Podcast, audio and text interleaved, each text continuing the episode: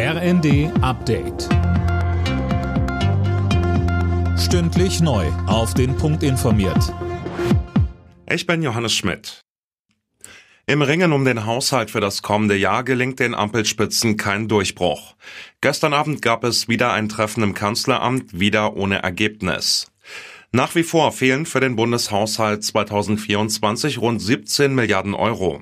SPD und Grüne wollen zum Beispiel an das Dienstwagenprivileg ran. Nicht mit der FDP, betonte Fraktionsvize Meyer im ZDF. Das Dienstwagenprivileg ist ja keine Subvention, sondern es ist letztlich eine Bürokratieerleichterung.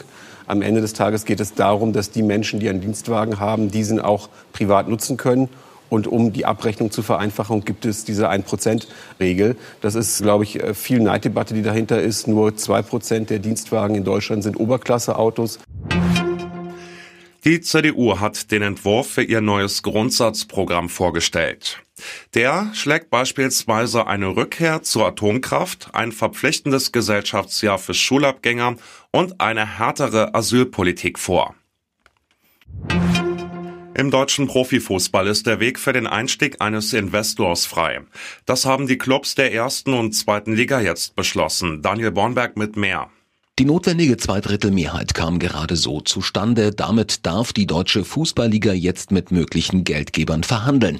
Die DFL hofft auf bis zu eine Milliarde Euro von einem Investor. Der soll im Gegenzug bis zu neun Prozent der TV-Erlöse bekommen für 20 Jahre. Die Fanszene hatte immer wieder gegen eine Öffnung für externe Geldgeber protestiert.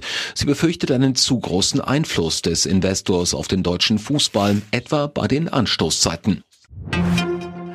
Die Superreichen in Deutschland haben offenbar noch mehr Geld als angenommen. Das geht aus einer ZDF-Recherche hervor. Demnach fehlen im deutschen Milliardärsranking mehrere Familien.